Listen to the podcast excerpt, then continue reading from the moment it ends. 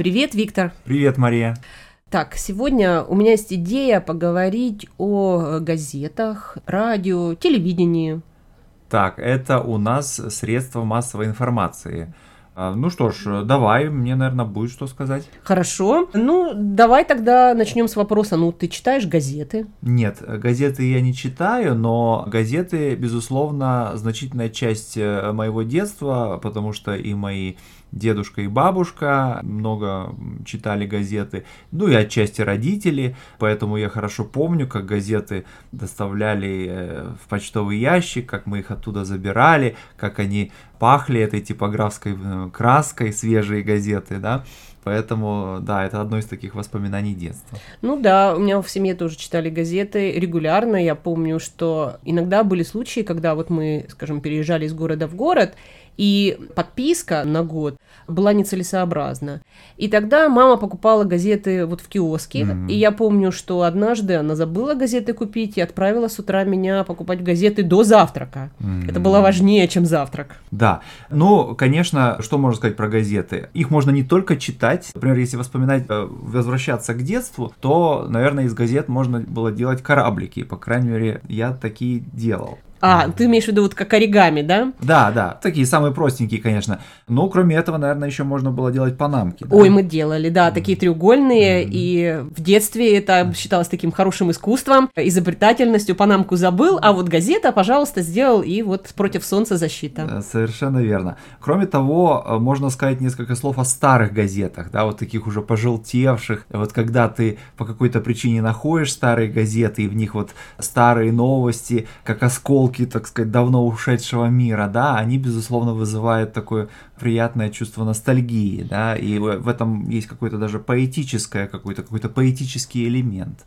Ну да, дело в том, что газеты очень часто использовали как оберточный материал, оберточную mm-hmm. бумагу, и поэтому если подарок какой-нибудь э, был завернут или вот елочные игрушки, да, заворачивали, чтобы они не разбились, потом открываешь этот кусочек, да, отрываешь этот кусочек газеты или он там э, каким-то образом где-то нашелся, и действительно читаешь, как будто бы вот тебе голос из прошлого. Да, совершенно верно. Ну, а кроме того, э, газеты часто использовались в обиходе, ну вот в частности, с помощью газет мыли окна, ну или, по крайней мере, придавали вымытым окнам такой как бы совершенно идеально прозрачный вид. Да, это я точно помню, что я это делала.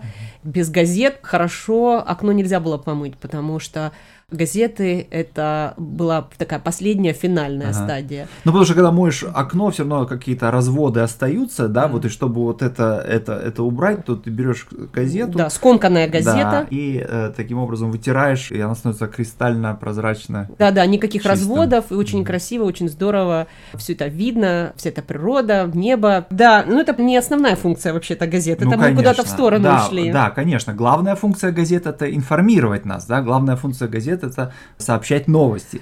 Да, но вот видишь, сейчас все газеты в основном имеют либо интернет-версию, либо вообще полностью в электронном виде, да, существуют. Да, да. Ну, а, конечно же, кроме того, газеты давно уже оказались э, потесненными в качестве средств массовой информации. Вот, во-первых, радио, а во-вторых, телевидение. А да? ты слушаешь радио? Радио я слушал долгое время, вот около 10 лет, и связано это было с тем, что я стал а, водить машину, вот, ну а когда водишь машину и проводишь в машине довольно долгое время, каждый день, а, ну хочется вот, чтобы это время не было совершенно убитым, и поэтому включаешь радио, и плюс я слушал именно французское радио, ну чтобы, опять же, вот улучшать свой французский язык. Ага, ну а так бы, если бы не французский, ты что, новости бы не слушал? Э, ну, э, да, я, скажем так, для меня, конечно, вот изучение или как бы поддержание моего французского языка было важной как бы мотивацией вот э, для того, чтобы слушать радио, именно французское радио. Но тем не менее оно помогает тебе быть информированным, ну в частности вот относительно местных новостей каких-то вот. Да, да я с большей вероятностью новости послушаю на радио, чем, может быть, почитаю, mm-hmm. поскольку для того, чтобы читать новости, нужно делать усилия. И, кстати, вот, пожалуйста, разница. Mm-hmm. Ты для того, чтобы читать газеты или читать новости, ты вот используешь эти навыки чтения. Mm-hmm. Для того, чтобы слушать радио, не нужно делать практически ничего, нужно просто вот открыть уши. Да, да, безусловно. Но все-таки слушать и воспринимать информацию на слух все-таки несколько сложнее, чем воспринимать какую-то визуальную информацию, но не в плане чтения, а в плане вот картинок телевизионных, да, поэтому да, я согласен с тобой, что газеты предполагают больше усилия с нашей стороны, чем радио, но радио предполагает больше усилия, чем просмотр телеви- телевизора. Телевизора, да. Ну и, кстати, надо, не надо забывать, что вот смотри, радио-то мы слушаем в реальном времени. Угу. Хотя, конечно, сейчас вот можно э, некоторые радиопередачи найти потом в интернете и дослушать или прослушать то, что ты пропустил.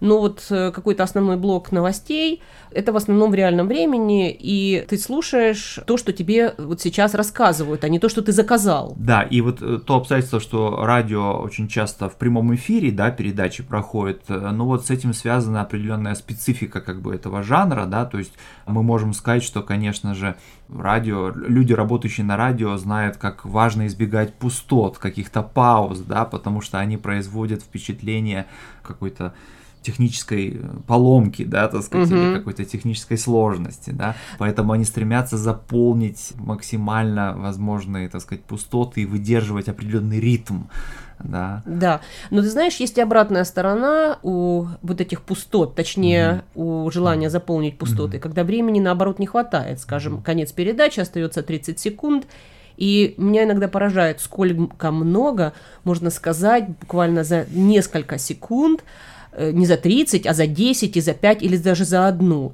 сказать то, что нужно, чтобы завершить передачу или какие-то рекламные, а, рекламную информацию дать. Mm. Ну, я хотел еще также сказать, что вот сейчас, конечно, радио также видоизменяется, как и газеты, да, угу. а, в том смысле, что все чаще есть возможность не просто слушать какую-то радиопередачу, а смотреть видео из студии, да, угу. вот сделанное в момент э, записи этой радиопередачи. И ты видишь журналистов, ты видишь э, приглашенных гостей, да, и видишь, да, как ведущие. они, да, ты видишь, как они взаимодействуют, да, и вот э, таким образом в каком-то смысле можно сказать, что радио отчасти трансформируется в телевизор.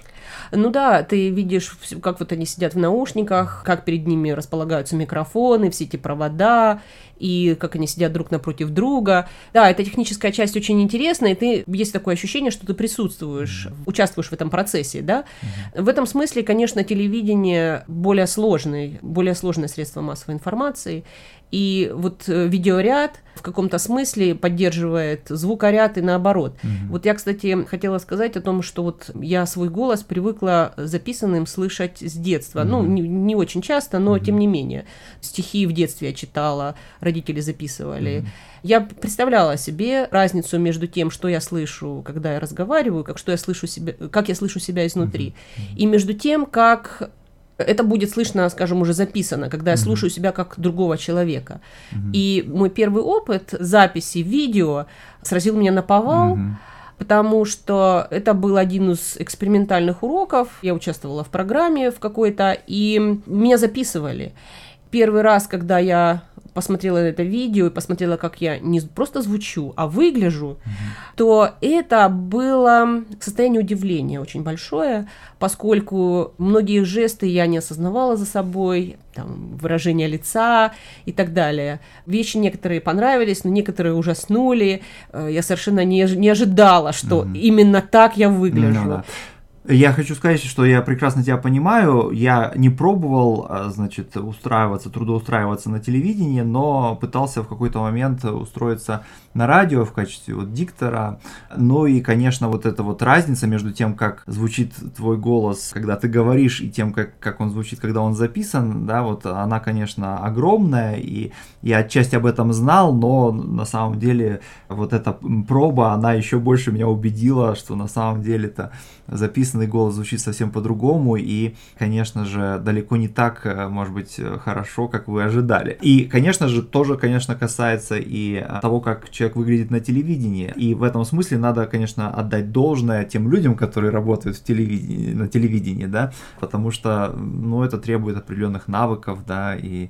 Конечно, это профессия, и когда работают профессионалы, кажется, все легко и естественно, но за этой естественностью стоит большой труд, опять же, умение разговаривать, выглядеть естественно и думать о том, что ты будешь делать дальше, значит, куда mm-hmm. ты ведешь передачу и так да, далее. Да, и быстро реагировать на какие-то там, значит, непредвиденные ситуации, безусловно. Может быть, в заключении можно было бы сказать, что так же, как и радио видоизменяется ныне, также и телевидение, значит, претерпевает какие-то трансформации, но вот в частности, все чаще и чаще мы на самом деле смотрим какие-то передачи не по телевизору в реальном времени, а в записи и на самом деле в YouTube. То есть можно сказать, что телевидение потихоньку превращается в YouTube. Ну хорошо, на этом закончим. Спасибо. Пока.